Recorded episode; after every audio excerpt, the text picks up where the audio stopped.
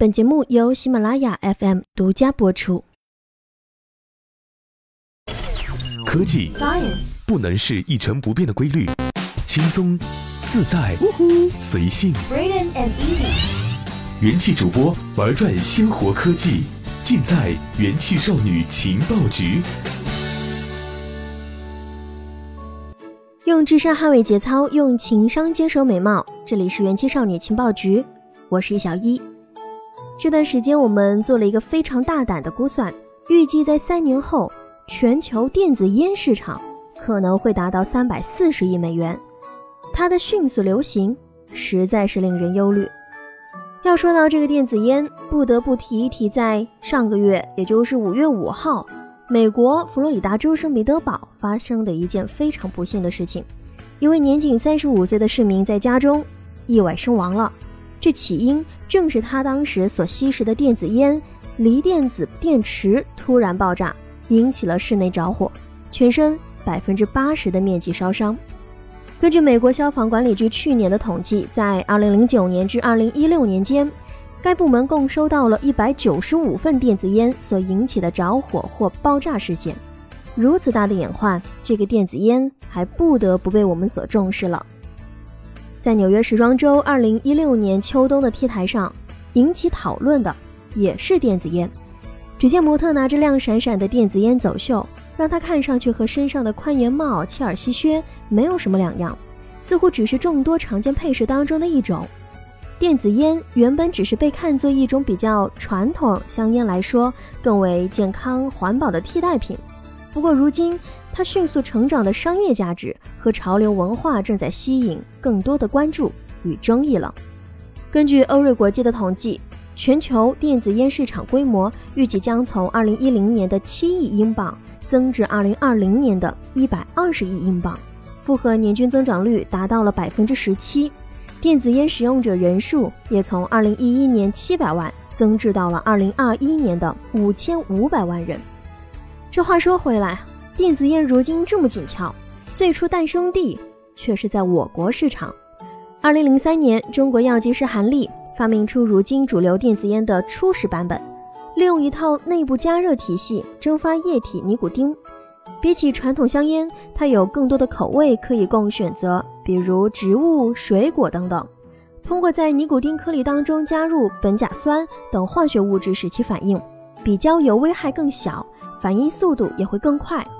到了零六年至零七年左右，这电子烟才首次被进口到了欧洲，还有美国，让这里迅速成为了电子烟最大的消费市场。二零一六年的一份统计数据显示，全球十大电子烟消费市场分别为美国、日本、英国、瑞典、意大利、阿尔及利亚、挪威、印度、德国以及中国。尽管中国生产了全球百分之九十以上的电子烟，但国内销售市场还是比较小的。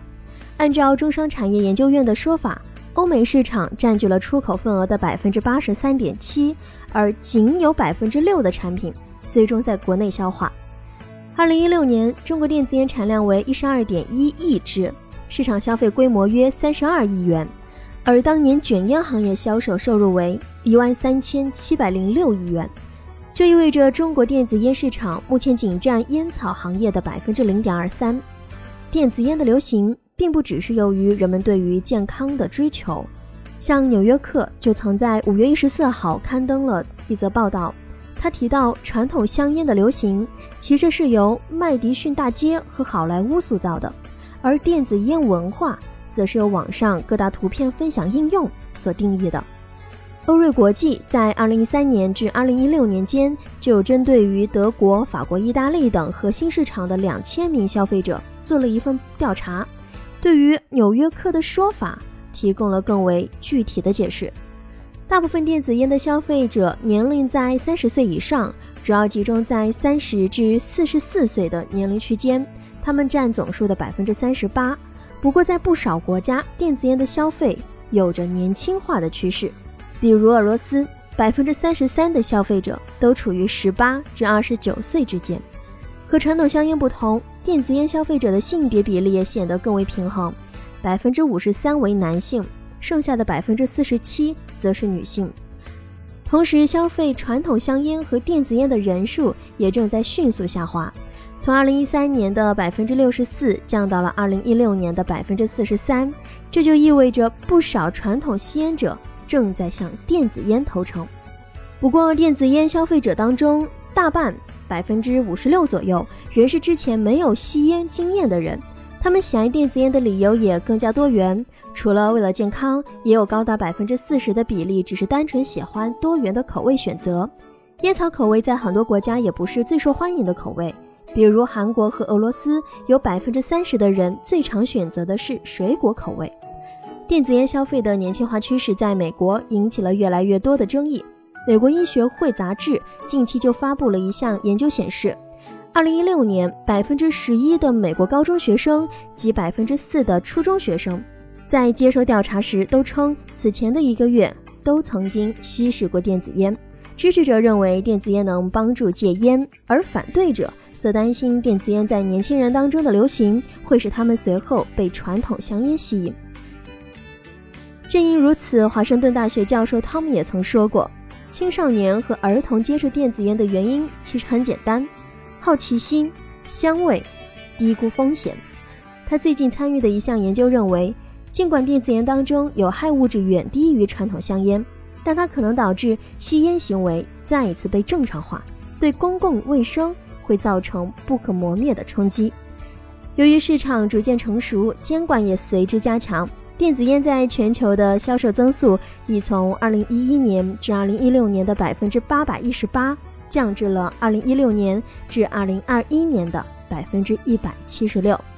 以上呢就是关于这一期电子烟市场所带来的令人忧虑的一方面的思考。好了，如果用它来换一句话呢，我们大可以这样理解：吸烟诚可贵，生命价更高嘛。为了好玩，为了好奇，那还是少吸为妙。以上就是本期节目的所有内容，我是小一，咱们下一期节目再见喽，拜拜。